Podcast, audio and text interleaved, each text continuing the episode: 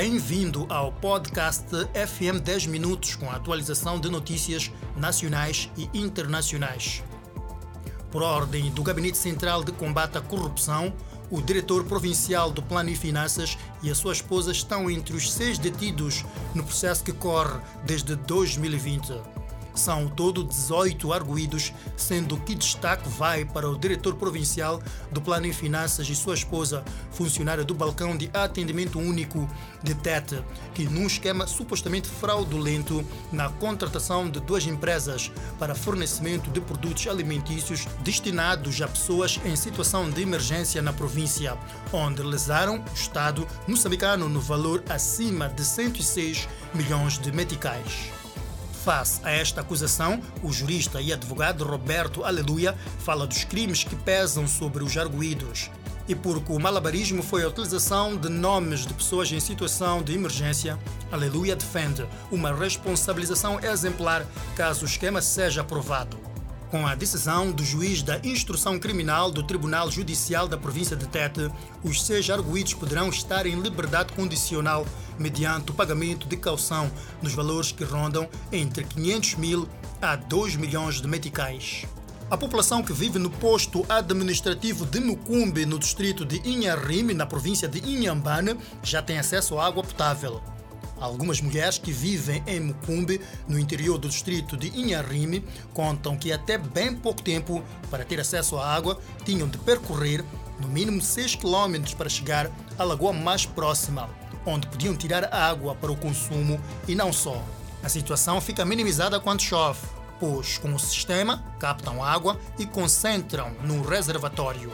Um sofrimento que fica para a história com a construção do sistema de abastecimento de água. As autoridades em Inhambane apelam à população para o uso responsável do sistema para que o mesmo seja duradouro. Nos próximos dias, mais três sistemas semelhantes serão entregues em igual número de distritos. Eleições autárquicas vão custar ao Orçamento do Estado 9,7 milhões de meticais. A informação foi avançada pela Comissão Nacional de Eleições um dia após o anúncio pelo Conselho de Ministros da data das eleições autárquicas marcadas para 11 de outubro de 2023. Moçambique já se prepara para realizar as sextas eleições autárquicas. Entre várias atividades a serem desenvolvidas, destaca-se os órgãos provinciais e distritais que serão constituídas pelos mandatários dos três partidos políticos no assento na Assembleia da República. O orçamento global para as eleições autárquicas e gerais está orçado em cerca de 18 milhões de meticais.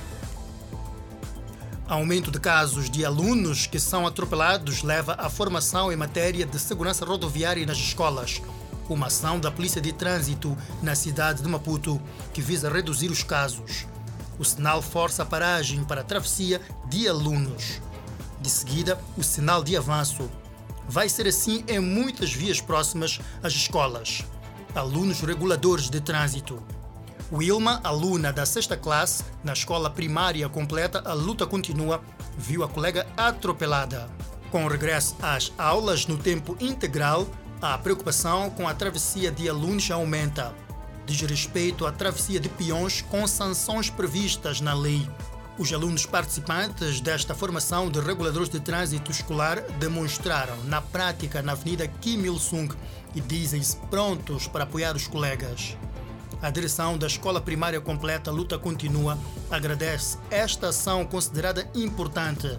A ação abrangeu outras escolas consideradas de risco por se localizar próximas às estradas principais e prevê-se tantas outras na cidade de Maputo.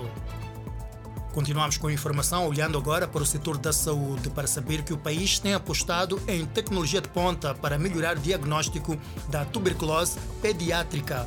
A grande novidade é que a colheita de novas amostras está a mostrar-se viável. A tuberculose continua a ser um dos principais problemas de saúde pública. No mundo e no país em particular, esta doença continua a ser um desafio principal no que respeita à tuberculose infantil para melhorar o diagnóstico desta doença em crianças, o país tem apostado em tecnologia de ponta. A grande novidade neste campo é o uso de amostras diferentes das respiratórias que consistem em amostras de fezes e indução de expectoração. Estudos que estão a ser levados a cabo desde 2019 em Gaza e Maputo e a envolver mais de 6 mil crianças revelam que a tecnologia que está a ser usada e testada mostra ser viável, com diagnóstico rápido, simples e facilidade na colheita de amostras. Nos adultos, os sintomas de tuberculose passam por tosse, febre, emagrecimento e expectoração. Em crianças, o sintoma aproxima-se de falência de crescimento e a tosse não é tão evidente. Nas ruas, cidadãos mostram satisfeitos com a evolução tecnológica, sobretudo no que respeita à saúde.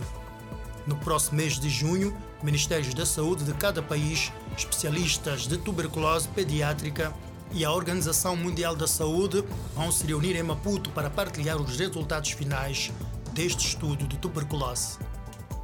O abandono do tratamento de tuberculose é uma situação que continua a preocupar o setor da saúde no país. E em Manica, o número de pacientes que abandonam o tratamento é alto, sobretudo nas crianças. Dados fornecidos pelo setor da saúde nesta província do centro do país apontam que no ano 2020 foram notificadas 1.138 crianças, comparando com 681 crianças do ano 2021 e o abandono ao tratamento da tuberculose deve-se ao surgimento da pandemia da Covid-19, que forçou a paragem de grupos comunitários que fazem busca ativa. E para salvar crianças diagnosticadas com tuberculose, o setor da saúde e parceiros desenharam vários leques de abordagem para alcançar a cura nos pacientes, como, por exemplo, o tratamento e rastreio da doença. A tuberculose é uma doença que tem cura e, quando não tratada, pode matar. Daí que a sociedade é chamada a prestar muita atenção para reduzir a contaminação e mortes por tuberculose. Continuamos com as notícias. Transportadores em Marraquene, província de Maputo, somam prejuízos já voltados devido à degradação do terminal. Para evitar os prejuízos, estes preferem enfrentar o congestionamento um terminal improvisado no bairro Guava, distrito de Maracuena. Para além de improvisar, o terminal viram-se obrigados a improvisar também a entrada e saída devido à degradação da via. Os transportadores afirmam que, para não danificar as viaturas, preferem passar por esta situação. O administrador do distrito de Marraquene, Chafi Cidade, diz estar a trabalhar de modo a transferir os transportadores para um terminal adequado para a realização da atividade. Para além de retirar os transportadores, serão também retirados os vendedores informais para um local mais aprazível. Foi inaugurada nesta sexta-feira uma sala de casamentos no distrito de Marraquene, na província de Maputo, um marco para a província e também para os residentes deste distrito. A ministra da Justiça, Assuntos Constitucionais e Religiosos, Helena Kida, afirma que, mesmo em meio de diversidades, o governo vai continuar a trabalhar para a melhoria das condições destes profissionais da Conservatória de Registro Civil. Os utentes devem seguir com o método de pagamento dos serviços de forma eletrônica para ajudar no combate à corrupção. A secretária de Estado da província de Maputo, Vitória Diogo, considera este um marco para a província. As obras de remodelação desta infraestrutura custaram aos cofres do Estado cerca de 11 milhões de meticais. Vamos agora olhar para notícias fora de portas e saiba que o ministro da Saúde da Alemanha disse nesta sexta-feira que era muito cedo para declarar um dia de liberdade da Covid-19, pois o vírus continua desenfreado, ceifando centenas de vidas todos os dias. A Agência de Controlo de Doenças do país registrou 296.498 casos confirmados do novo coronavírus nas últimas 24 horas e 288 mortes. Os deputados alemães votaram na semana passada para deixar expirar a maioria das regras federais sobre o uso de máscaras e testes. Mas o ministro da Saúde pediu aos 16 estados do país europeu que usem seus poderes para garantir o distanciamento social e outras medidas de segurança nos pontos críticos, tendo afirmado ainda que a pandemia está longe de terminar. Ele disse que o número real de infecções diárias não é conhecido, mas pode ser o dobro do relatado atualmente. Os hospitais, em particular, tiveram que cancelar procedimentos devido ao grande número de funcionários doentes, acrescentou. Por hoje é tudo. Pode atualizar-se na edição desta sexta-feira do Fala Moçambique, quando forem 19 horas e 45 minutos. Fique bem, até mais.